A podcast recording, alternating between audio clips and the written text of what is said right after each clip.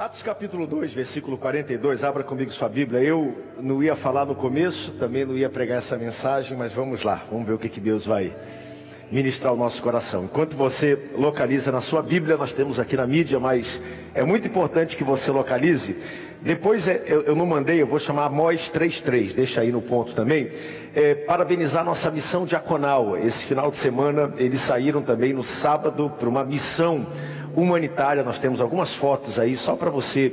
É, tem tanta coisa acontecendo que a gente não consegue nem parar e, e reavaliar o que está acontecendo. Olha aí, foram atender os ribeirinhos, isso, mas tem, tem as fotos aí, olha, o atendimento que é feito não só pelos diáconos aqui servindo o culto, mas o principal trabalho que eles fazem é um trabalho que é feito externo, levando Santa Ceia para os necessitados, cuidando das viúvas, é, é, é, fazendo. Nós atendemos dezenas de famílias que não podem vir ao culto, e eu também não posso levar ceia para todas elas, mas a missão diaconal faz isso, e esse sábado está aí, ó, o tempo todo eles estão mobilizados.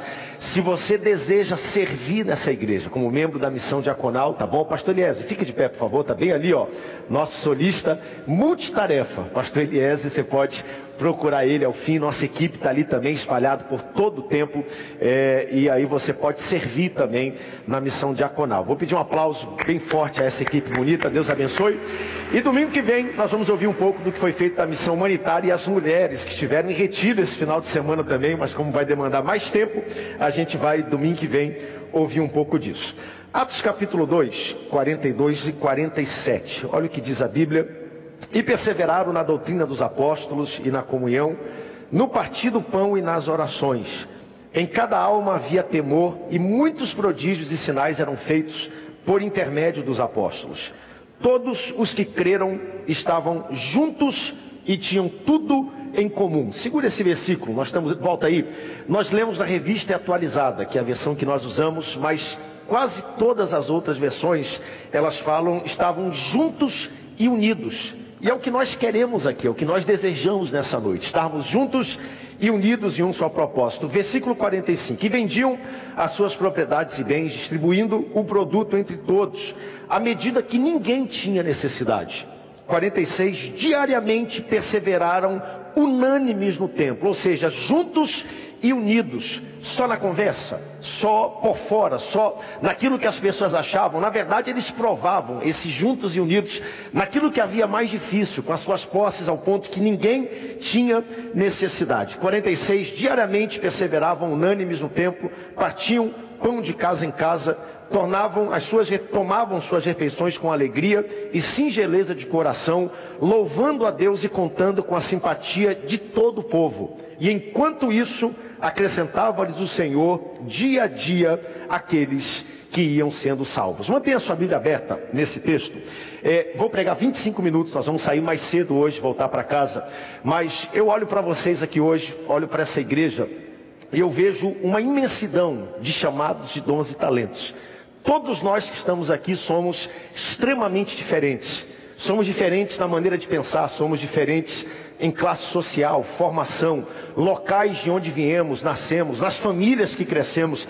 E quando eu vi aqui a orquestra tocar, a orquestra é um símbolo muito bonito disso, porque nós temos aqui instrumentos que são de metal, instrumentos que são de madeira, de percussão, instrumentos que são tocados por pessoas de cabelo branco, por jovens. A gente vê tudo é tão diferente na concepção, mas quando esses instrumentos se apresentam juntos e unidos, o resultado é maravilhoso. E a gente tem um desafio muito grande nesses dias de olhar para essa igreja com todas as diferenças, a multiforme graça de Deus e a maneira diferente de pensar como é que nós podemos chegar no mesmo lugar, como é que nós podemos cumprir uma obra para Deus. Nosso objetivo, em última instância, claro, em vivendo a vida, é ganhar almas, é anunciar o reino de Deus, é chegar no céu. Nós não podemos jamais perder vista disso no meio da igreja. Tudo que nós fazemos na casa de Deus, nessa igreja, é para que um dia a trombeta toque como aquela trompa ali tocou e nós possamos estar com Jesus para todo sempre. Esse é o objetivo da igreja. Nós não estamos aqui a passeio, nós não estamos aqui passando tempo cumprindo um protocolo religioso. Um dia Jesus vai voltar para buscar a sua igreja e eu quero declarar que eu e a minha casa estaremos estaremos lá e você e a sua casa também estará lá. Então nós temos um chamado. Como é que nós unimos gente diferente, cabeças diferentes, formas de pensar diferentes? E aqui nesse texto de Atos a gente vê uma igreja no seu começo, no seu início, e uma igreja que andava junta e unida.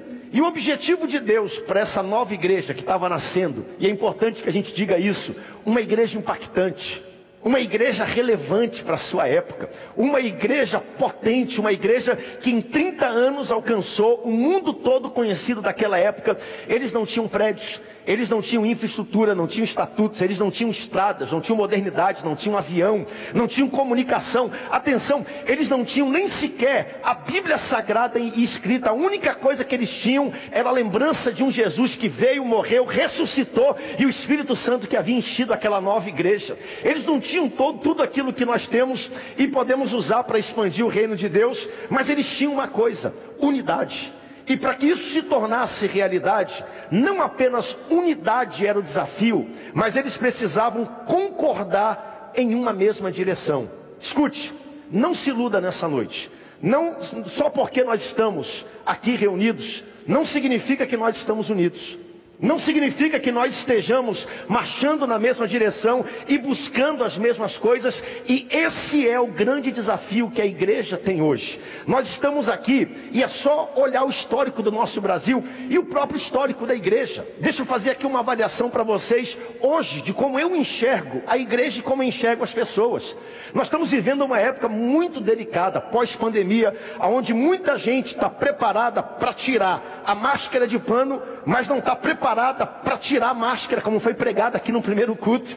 Nós estamos vivendo uma época onde tudo está mudando muito rápido, aonde a igreja, em certos aspectos, se recusa a mudar. E a igreja diz: não, eu não preciso mudar. Eu tenho que fazer do mesmo jeito, ser da mesma forma. E quem quiser alcançar graça, que venha e se amolde a forma que eu sou. E do outro lado, nós temos agora pessoas também que acham que não precisam da igreja. Não, a igreja que se vire, que venha atrás de mim. Deus que cumpra o seu plano para me buscar aonde eu estou. E nós temos um desafio muito grande de poder unir o propósito de Deus, unir pessoas que pensam diferente. E quando eu olho para tudo que está acontecendo no nos dias de hoje, eu fico vendo a igreja que precisa pensar, sem mudar sua doutrina, sem mudar o seu propósito, sem mudar o seu objetivo, mas operar e ter mudanças. Vocês estão entendendo o que eu estou pregando aqui nessa noite? Para alcançar e se adequar aos desafios da realidade de hoje. Ao mesmo tempo, também nós temos que educar pessoas que se tornaram mimadas espiritualmente, que acham que tudo tem que ser do jeito delas,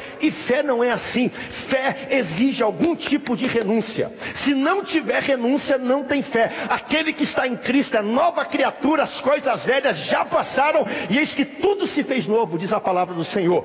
E cada renúncia que você faz vale a pena. Então a gente tem a igreja de um lado, que às vezes não quer fazer as mudanças que precisa fazer. Nós temos os crentes que também às vezes não precisam, não querem se adequar e mudar naquilo que precisam mudar. Eu e você que estamos aqui nessa noite, e no fim da linha nós temos os perdidos, coitado dos perdidos, que estão clamando, gente que está morrendo, gente que precisa de esperança, gente que precisa ser alcançada, gente que precisa de Jesus, e nós temos a resposta, nós temos a estrutura, nós temos os recursos, nós vivemos, experimentamos a nossa vida, mas o grande desafio não é só a unidade, é a concordância. Eu percebo que o maior desafio missionário que nós temos nos dias de hoje é a igreja andar em concordância, é a igreja andar em unidade, é nós decidirmos, essa é a direção e nós vamos andar juntos. Eu vou abrir mão dos meus preceitos e vou andar junto para cumprir esse propósito. Assim como essa orquestra,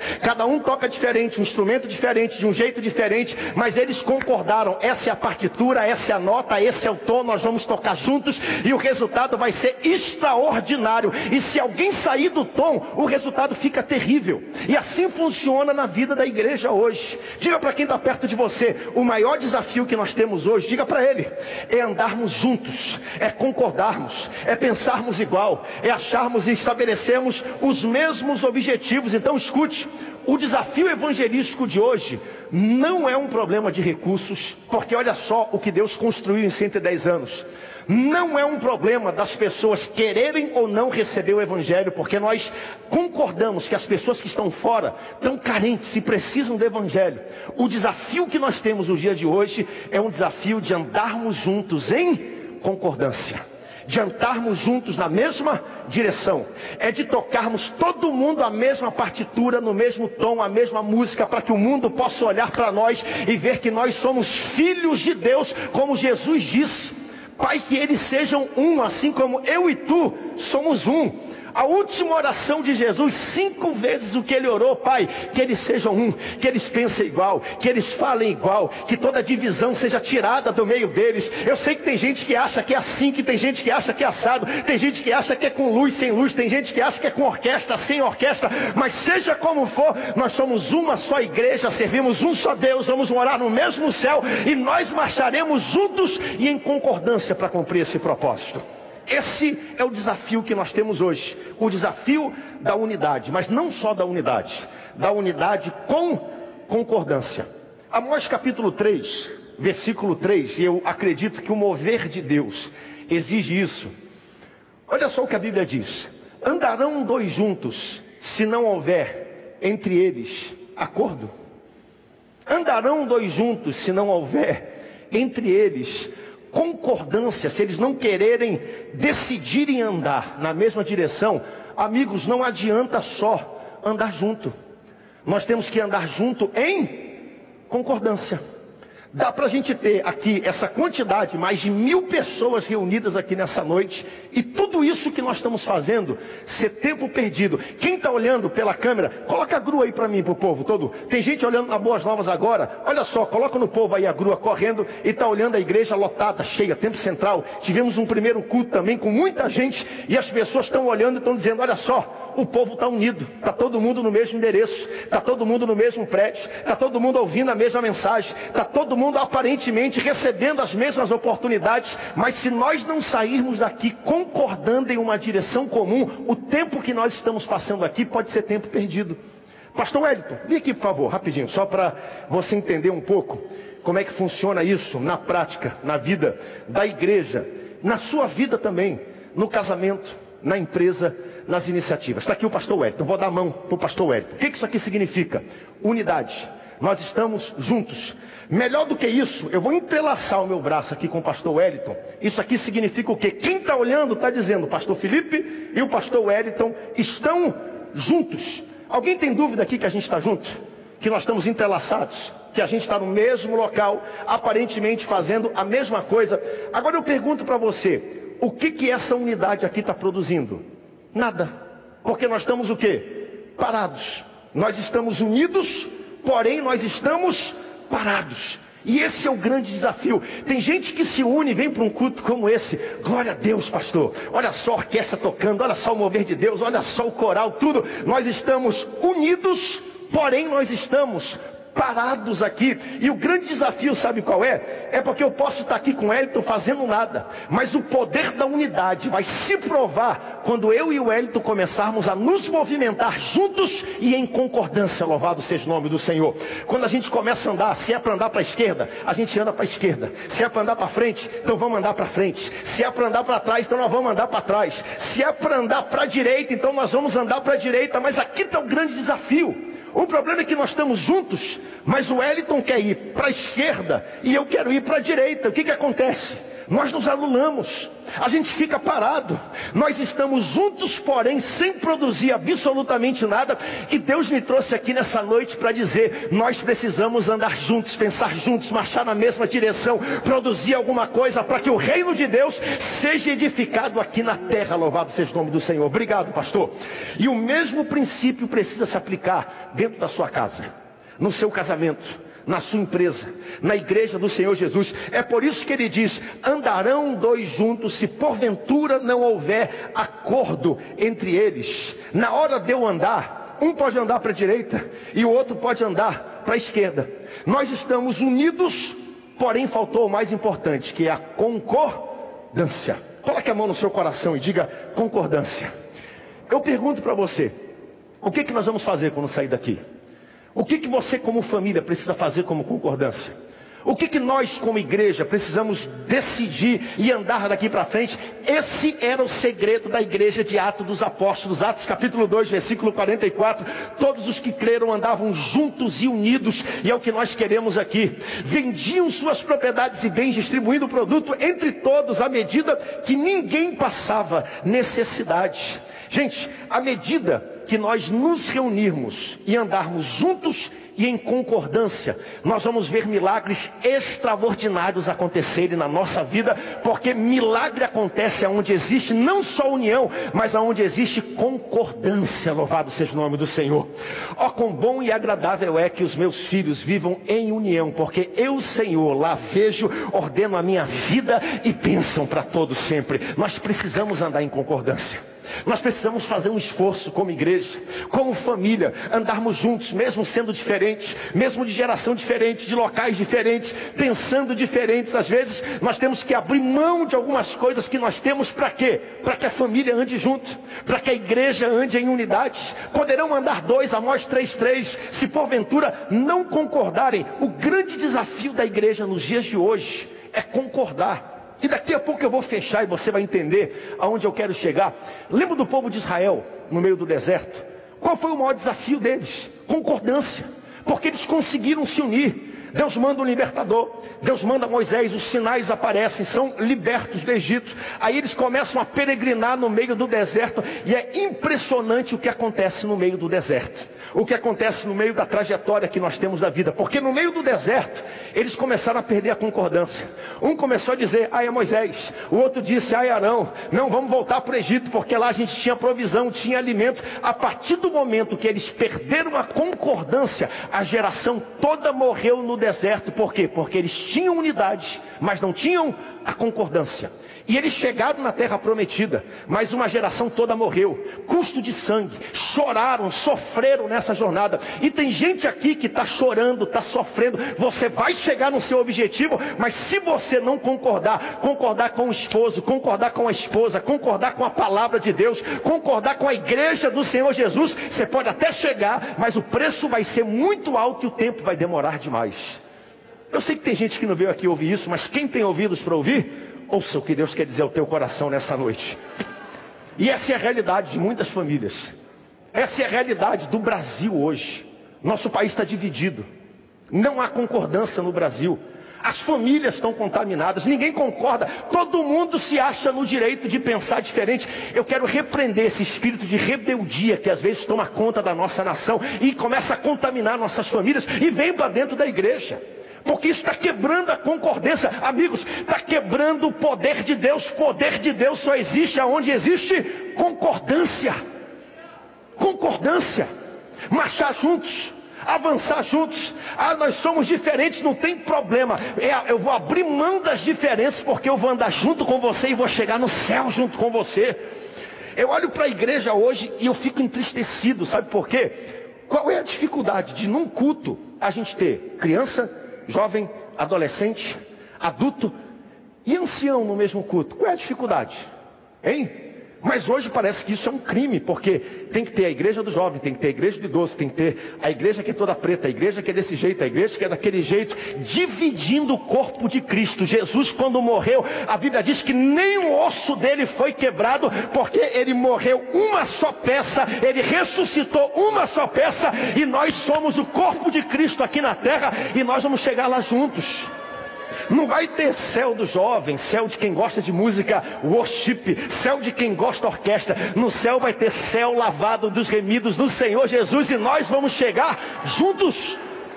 Então nós temos que fazer um esforço enorme para poder dizer, gente, vamos chegar lá junto. Vamos junto.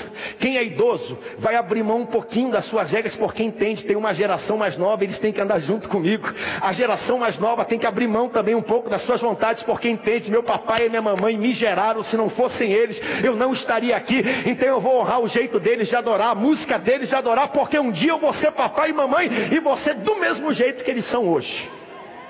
Sabe por quê? Ei, jovem que está aqui, eu falo isso porque tenho 39 anos de idade e ainda sou jovem. Lembra? Jovem.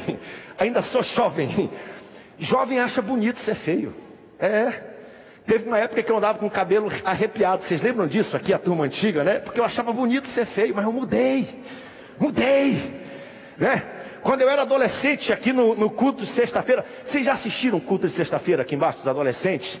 Meu amigo, o grau de decibéis deles é um negócio impressionante. Você fica surdinho da Silva, desorientado. Aí eu lembro quando eu era músico, eu pegava a caixa, botava no talo porque eu achava bonito música alta. Hoje eu falo, meu filho, baixa um pouquinho a música, por quê? Porque eu estou ficando velho. Mas eu vou no culto deles e eu falo, pode aumentar o volume porque eu sei que hoje é importante para vocês e eu estou aqui junto com vocês e nós vamos marchar para o céu juntos. Nós temos que fazer um esforço, gente. Manter a igreja unida, manter a igreja em concordância, manter a igreja chegando no céu. E nós precisamos, para isso, olha que coisa fantástica, eu estava lendo aqui nesse texto, e eu quero desafiar você. Está fazendo sentido o que eu estou pregando hoje à noite aqui? Atos 2,45, bota na tela aí, rapidinho. Eles estavam juntos e unidos, mas olha qual era o segredo disso. Vendiam suas propriedades e bens. Pastor, o senhor está dizendo que a gente vai ter que vender tudo? Não. Porque às vezes tem algo que é mais difícil de você abrir mão do que suas propriedades e bens. Sabe o que, é? É o seu ego. É o seu jeitinho de ser. É o seu reinozinho, os preceitos que você tem. E você prefere, às vezes, perder o que tem do que abrir mão para manter a família unida. Quem tem ouvidos para ouvir, ouça. Tem gente que está pagando para ver com, o seu casamento e com seu ministério. E Deus te trouxe aqui nessa noite. Eu estou debaixo da unção de Deus para falar isso aqui. Esposo, abre mão em nome de Jesus. Esposa, abre mão em nome de Jesus, vende o que você tem, vende tua honra, vende tua glória. Eu sei que não merece, mas vende para manter a família unida, abre mão. Abre mão. Jesus abriu mão da sua glória. Ele não teve por usurpação ser igual a Deus, mas antes ele vendeu tudo que tinha, abriu mão, desceu, se esvaziou, se humilhou, se fez homem, colocou coroa de espinhos, foi cuspido, foi rejeitado, mas no fim da história ele foi exaltado e nós seremos exaltados com eles. Então abra mão para manter unido, abra mão. Abra mão. Vendo o que você tem e abra mão. Ah, pastor, mas outra pessoa não merece, é verdade, não merece. Ah, mas eu abri mais do que ela e eu quero tomar de volta. Sabe quem pensou assim? Ananias e Safira. Podiam dar tudo, não deram, buscaram de volta, por isso morreram. Diga para quem está perto de você, em nome de Jesus, em nome de Jesus, abra mão, abre mão, abre mão. Abre mão. Vende o que você tem. Sabe por que, que igrejas estão se dividindo? Porque uma geração não está disposta a abrir mão um pouquinho. Só um pouquinho. Sabe por que, que famílias estão terminando? Porque pessoas não estão dispostas a abrir mão, abrir mão do orgulho. Abre mão. Pastor, abre mão. Abre mão. Lembra da história da Torre de Babel? nós estudamos aqui. Olha o poder da concordância. Aquele povo estava junto, unido, falava uma só língua, e eles disseram: Por isso nada nos será impossível. Deus desce do céu, e ele diz: Eu vou lá olhar, porque esse povo está unido e em concordância. E do jeito que eles estão, eles vão fazer o que eles quiserem. Eu pergunto para vocês: era errado isso do povo? Não.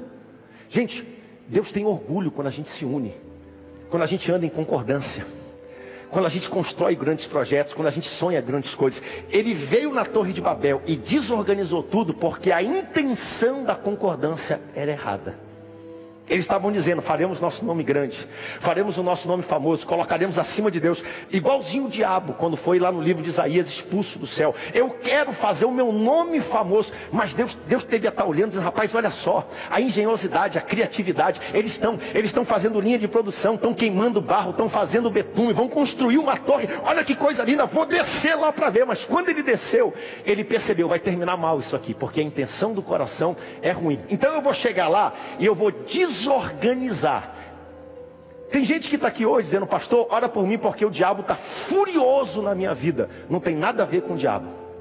Nada a ver com o diabo. É porque está faltando concordância. Nada a ver. Nada a ver. Quem opera com esse tipo de espírito, opera no espírito de Babel. E ele está repreendido aqui nessa noite em nome do Senhor Jesus. O espírito que empodera a igreja para crescer, que empodera famílias para chegarem mais longe, é o espírito da unidade, mas unidade com concordância. Senão a gente se anula. E está cheio de gente dando desculpa para ficar parado, um anulando o outro, um indo para um lado, um indo para o outro, um achando que é desse jeito. E a gente precisa entender que há poder de Deus aonde as pessoas concordam. Concordância gera poder de Deus. Concordância, gente, gera recurso. Concordância gera conquista. Concordância marca essa geração. Eu lembro quando foi há muito tempo atrás, quando nós construímos o centenário, centro de convenções. Vocês lembram disso? A igreja toda em concordância. E era gente na rua, a gente vendendo picolé, os jovens da igreja, todo mundo mundo, nós construímos em 11 meses o maior templo religioso da América Latina. Fica em Belém do Pará, fruto de concordância. Por quê? Porque o povo estava unido. Mas quando o povo entendeu a visão, a direção, é essa, nós vamos concordar. Fique de pé comigo em nome do Senhor Jesus. Fique de pé comigo. Deixa eu terminar com um último assunto, que é o assunto do porquê eu estou pregando essa mensagem.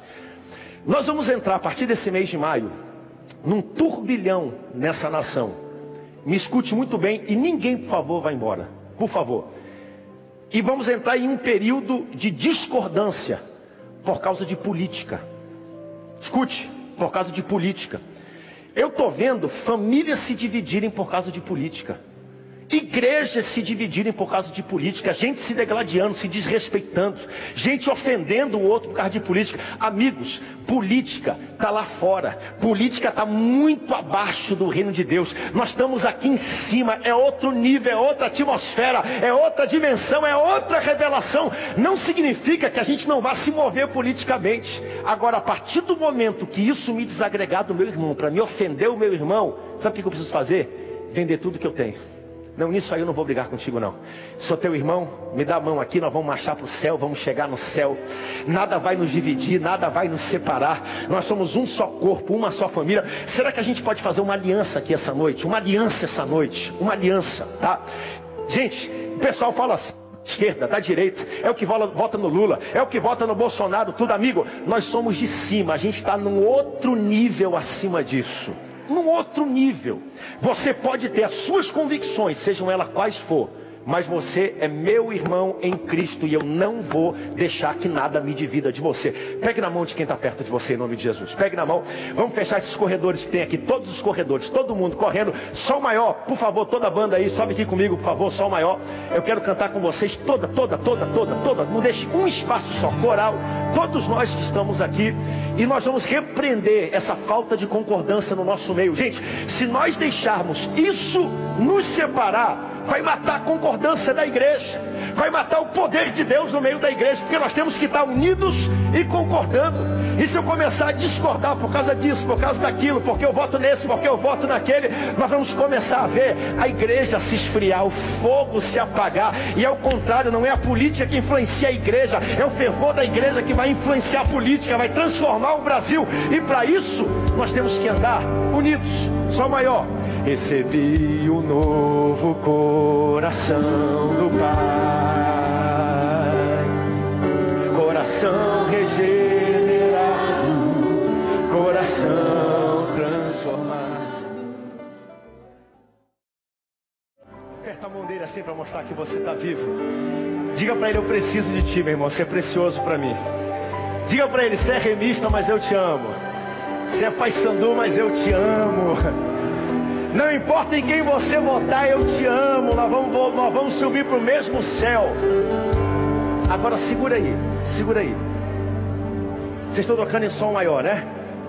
Dá cada um aí um acorde num tom diferente, rapidinho, para ver que coisa horrível vai ficar. Daí, isso vocês todos. Segura. Agora todo mundo em sol maior, bonitinho. Vamos lá, um, dois, três.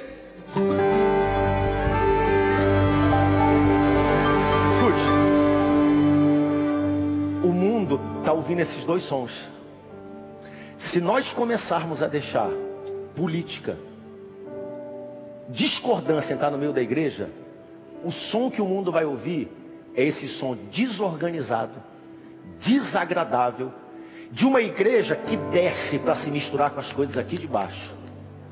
O que o mundo precisa ouvir é uma igreja afinada, afinada, unida. Com, nós concordamos, concordamos.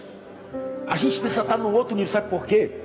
Porque o Brasil vai entrar numa época de desafinação, desagregação, desunião, de conflito.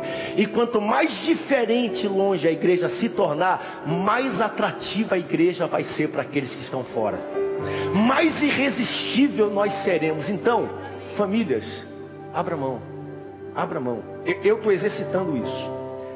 Eu estou impressionado porque eu posto alguma coisa não é mais assim, ah, pastor, eu discordo da sua opinião. É agressivo, é desrespeitoso, é assintoso. E eu nem brigo mais, eu abro mão, amiga, é isso mesmo, desculpa. Nisso aí tu não me encontra mais não. Sou teu irmão em Cristo, te amo. Vai lá pro tempo central, a gente se abraça, faz uma festa junto, toma açaí no fim do culto. Nisso aí eu não vou. Porque eu me recuso deixar retalhar o corpo de Cristo por qualquer coisa. Se a gente deixar, nós vamos perder o poder. Os cultos vão ficar vazios, secos, sem graça, sem alegria. Porque aonde existe concordância, existe poder de Deus. Eu preciso de ti, querido irmão. Precioso és para mim, querido. Diga, somos corpo Segura. Somos corpo e assim bem ajustado. Olha que coisa linda. Unidos,